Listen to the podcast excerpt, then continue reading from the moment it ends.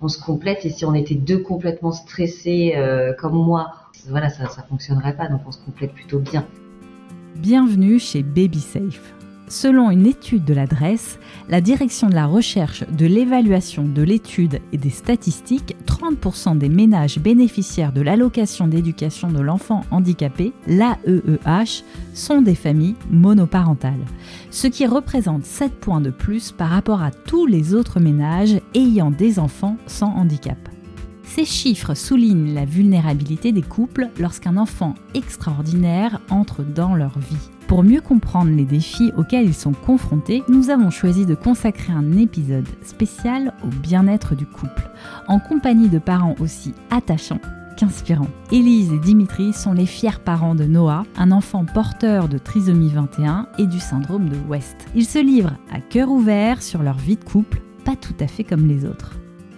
Dans la deuxième partie de cet épisode, nous échangerons avec Anne Juventeny, elle est thérapeute familiale. Accueillir un enfant différent, c'est aussi voir sa propre vie être bouleversée, transformée à jamais. Chaque jour, Anne accompagne des parents confrontés à cette réalité qui secoue leur couple. Telle une guide experte des sommets émotionnels, elle les aide à établir un dialogue essentiel. Mais pour commencer, nous allons tout de suite plonger dans le témoignage d'Élise et Dimitri qui nous éclairent sur les multiples impacts du handicap de leur fils sur leur existence. Bah, les travails déjà Ouais, les travails, bah, on a tous les deux changé. Donc, bah, Elise, elle, elle a radicalement euh, dû arrêter le travail pendant bah, un an et demi. Et après, au niveau de, pour tous les deux, oui, ça nous a, enfin, ça nous a renforcé énormément, quoi. Renforcé. Ouais, ça nous a, ouais, c'est ça. Est-ce que ça a renforcé vos sentiments Exactement. Ah oui, voilà, tout à fait. Portez-vous le même regard sur le handicap? Au tout début, non. Euh, moi, j'avais un regard plutôt positif, bienveillant, enfin, euh, sans euh, quelconque, alors que Dimitri, était un peu Ouais, plus, j'étais euh, un peu plus, ben, comme tout le monde un peu dans la société, euh, a toujours des regards un peu, euh, enfin entre, ouais, entre guillemets moqueurs, on va dire. Et là, depuis que Noah est arrivé, en fait, euh, ben, on change complètement la vision des choses. euh, bah, on est beaucoup plus ouvert, le regard bah, beaucoup plus positif. Avez-vous ressenti parfois des émotions difficiles à avouer à votre conjoint? Bah, on se laissait avouer. En fait, on s'est jamais caché les choses. Donc euh, même les sentiments les plus, euh, bah, les plus horribles, enfin oui, on va dire, parce qu'il y en a certains. euh, Et on parle de quel type de sentiments? Dimitri, lui, continuait de travailler hein, euh, tous les tous les jours. euh, et puis ben moi, j'étais à l'hôpital, donc il pouvait être là dès qu'il le, enfin pouvait ou était en repos, mais c'était difficile à gérer. Et, et c'est vrai que on, on s'est pas éloigné sur cette période, mais ça a été difficile. En fait, c'était un petit peu un sentiment d'injustice pour ma part parce que ben, je me sentais euh, je sentais que lui pouvait s'échapper un petit peu de tout ça en allant au travail, en pensant peut-être aussi dans la journée à autre chose. Et moi, pas du tout, en fait. J'étais vraiment fixée sur euh, Noah, son handicap, euh, là, du coup, son épilepsie, ses traitements, enfin, voilà, ses difficultés, etc. euh. Avez-vous toujours compris les réactions de l'autre? Euh, bah moi pour ma part non des fois euh, je pense que Lise est un peu trop dans, dans l'excès mais après c'est un excès euh, c'est légitime mais euh, comme elle est souvent dans la peur et ben du coup elle, elle en fait beaucoup trop enfin elle en fait beaucoup trop elle, se pose beaucoup trop de questions plutôt Et ben oui, du coup, moi, c'est à l'inverse. C'est que des fois, en fait, le, je le trouve trop, euh, trop volage, innocent presque. Enfin, parce que du coup, je me dis, mais il se rend pas compte vraiment de, de ce qui se passe. Et au final, heureusement qu'il l'est, puisque du coup, euh, on se complète. Et si on était deux complètement stressés euh, comme moi, voilà, ça, ça fonctionnerait pas. Donc, on se complète plutôt bien. Mais c'est là votre force, vous l'avez bien dit. le poids du quotidien, le stress des examens médicaux, la peur de l'avenir peuvent générer des crises au sein du couple. Comment faites-vous pour les désamorcer? Le dialogue clairement euh, faut parler parler parler Ouais. En fait, Ouais. pa- parfois c'est difficile parce qu'en fait, euh, moi, euh, par exemple, quand euh, lui passait la journée au travail et que j'ai passé la journée dans les rendez-vous médicaux, etc., j'ai plus envie de lui expliquer euh, tout ce qui s'est passé, euh, etc. Et lui, à l'inverse, parfois oublie tout simplement de me demander comment s'est passée la séance, comment s'est passé. Mais en fait, des fois, c'est aussi, euh, c'est en parler quand il faut, mais c'est aussi ne pas en parler et puis vivre aussi bah, les choses comme voilà comme elles sont sans être fixé que là-dessus que parce que du coup c'est vrai que sinon tout nous ramène à ça Aujourd'hui, justement, pour euh, protéger votre couple en quelque sorte, comment faites-vous pour entretenir la flamme? Est-ce que vous avez mis en place certains rituels? Déjà rien que de manger ensemble, de se coucher ensemble, mm. et déjà rien que ça, bah, c'est pareil, encore une fois, bah, le, dialogue. Et euh, déjà ça, ça fait énormément de bien de se retrouver déjà rien qu'à deux.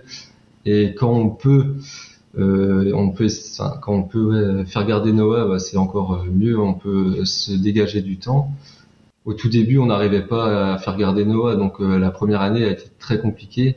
Et déjà, nous, on ne voulait pas parce qu'on avait tellement peur euh, vis-à-vis de ces traitements. Euh, ben, c'est son syndrome de West qui était très compliqué aussi à gérer. Donc là, on, on, nous a beaucoup demandé de, de garder Noah pour justement qu'à l'inverse, nous, on soit seuls, enfin qu'on se retrouve tous les deux. Avez-vous déjà pensé à faire appel à un thérapeute familial? Ah moi oui, moi oui, bien sûr. Euh, je pense que ce serait même nécessaire. En fait, j'avoue que j'ai un petit peu peur que tout ça, dans quelques années, euh, remonte à la surface et soit difficile à gérer. Euh, je me dis qu'on verra au moment venu. Je pourrais faire cette démarche toute seule et je pense que je finirai par le faire parce que je veux pas forcer du tout Dimitri à venir avec moi s'il le souhaite pas. Hein. C'est pas, ça sera pas bénéfique, je pense, mais mais je pense que ça nous aiderait énormément.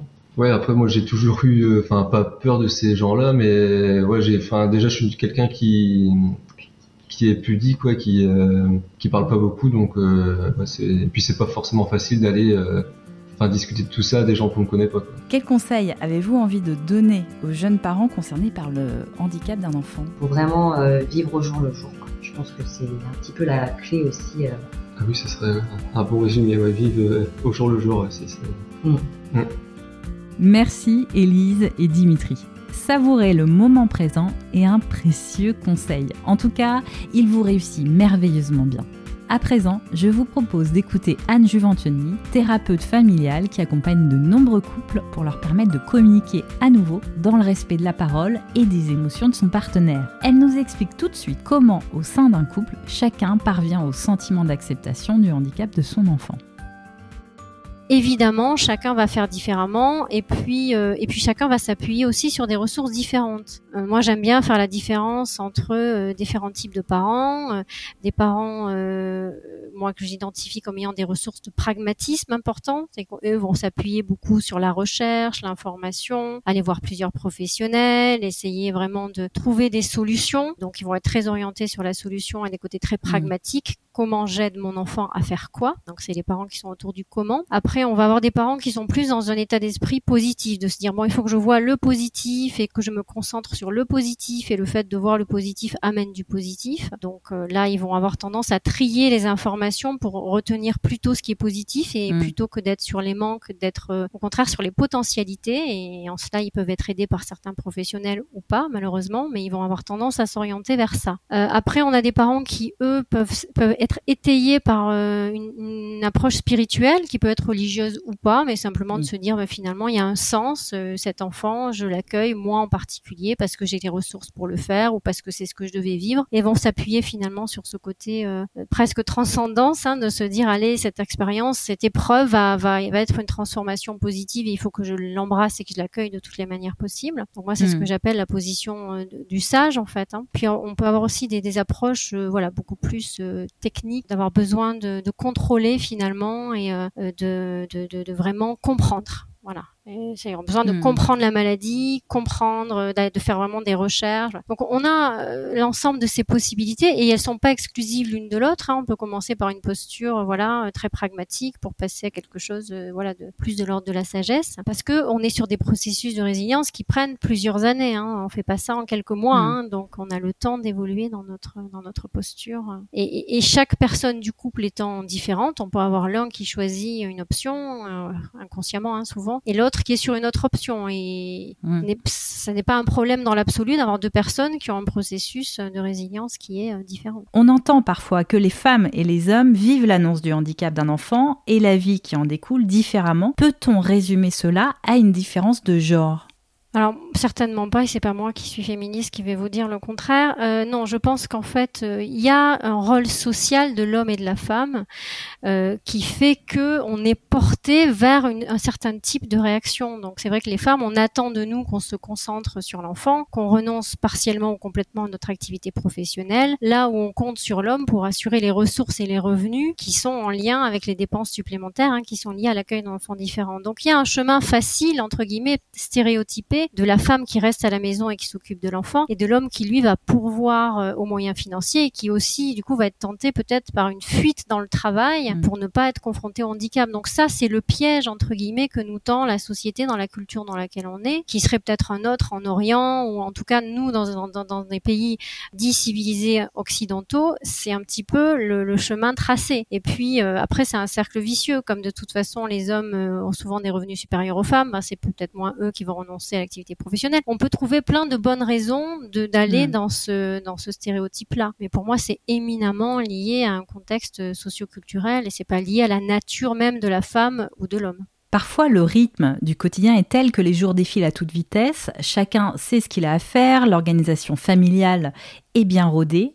Cela signifie-t-il que le couple est à l'abri d'une crise? Alors, je dirais non, parce que ce qui se passe très souvent, et c'est que finalement, euh, l'accueil d'un enfant différent, on est de suite obligé de s'organiser un petit peu en mode euh, automatique, c'est-à-dire qu'il y a beaucoup de rendez-vous, beaucoup de choses. Moi j'appelle ça le mode robot. On débranche un peu l'émotionnel et on se dit il y a à faire, donc on fait, on fait, on fait, on fait, on fait. Et finalement c'est très souvent au moment où la prise en charge elle commence à être rodée, où on a son organisation, où le quotidien finalement s'est réorganisé, que là se posent les vraies questions. C'est que là mm. on se pose et on se dit mince et maintenant? Euh, et ce et maintenant il peut arriver au bout d'un an, au bout de deux ans, au bout de quatre ans, au bout de cinq ans. Et ça veut pas dire euh, que voilà que, que tout est résolu. Bien au contraire, ça veut dire que maintenant il est temps d'aller regarder euh, sous le tapis si finalement euh, on ressort de cette épreuve avec encore des capacités à, être serein, à être heureux et à être aussi amoureux hein, de son conjoint parce qu'on a quand même choisi un amoureux ou une amoureuse en premier lieu. Donc les grandes questions, elles risquent plutôt de ressurgir au moment où on pense qu'on est arrivé. Quels sont vos conseils pour maintenir cette communication au sein du couple? Il faut vraiment redonner du souffle et de l'espace au couple parental et au couple conjugal, c'est-à-dire un espace en tant que couple parental pour discuter euh, des choses importantes, mais aussi et peut-être même surtout un couple conjugal parce que euh, voilà un couple d'amoureux qui peut euh, trouver retrouver de la cohésion et de l'amour pour pour dépasser cette épreuve. Hmm. Et alors en quoi ça consiste concrètement une thérapie de couple? Alors une thérapie de couple, ben, ça consiste à aller voir un, un, thérapeute ou un conseiller conjugal hein, qui va permettre à chacun de s'exprimer d'abord sur son ressenti par rapport à la situation, hein, parce que même si on vit la même chose, on vit jamais exactement la même chose, déjà de la place où on est, euh, en hmm. fonction aussi de qui on est, de son expérience de vie. Donc c'est déjà un espace où on peut être entendu euh, sans être interrompu hmm. et peut-être avec un traducteur entre guillemets qui peut rendre les choses plus entendables, parce que parfois on est on est très en colère aussi, hein, on peut être triste et ces, ces deux émotions elles empêchent quand même une communication euh, qui soit efficace, hein, on va dire ça comme ça. Donc d'abord c'est de créer cet espace et dans cet espace aussi de de, se dire ensemble quelle vision on a, euh, quel couple parental on a envie d'être en fait euh, pour cet enfant et pour cette famille, parce que parfois il y a une fratrie. Et donc c'est l'endroit où on peut reposer euh, bah, les bases d'une parentalité un peu différente. et puis et puis aussi, il faut quand même parler du couple conjugal. Une fois que on a abordé quand même la question du couple parental qui prend beaucoup d'espace, faut quand même pas oublier d'aborder la question du couple conjugal. comment on peut rester un couple nous alors qu'on a un quotidien qui est quand même très occupé la parentalité. Merci Anne pour vos réponses qui, je l'espère, permettront aux parents d'enfants en situation de handicap qui nous écoutent de changer le cours des statistiques. Vous le savez, Baby Safe est un podcast, mais pas seulement, c'est aussi une solution d'assurance collective innovante issue de l'économie sociale et solidaire. Son objectif est d'œuvrer pour qu'à terme, la totalité des parents et des enfants affectés par un accident de naissance puissent bénéficier d'un soutien immédiat et inconditionnel. Pour en savoir plus, je vous invite à découvrir le site de la première et la seule solution d'assurance collective liée au handicap à la naissance et à la grande prématurité sur babysafe.solution. Vous pouvez retrouver le lien dans les notes du podcast.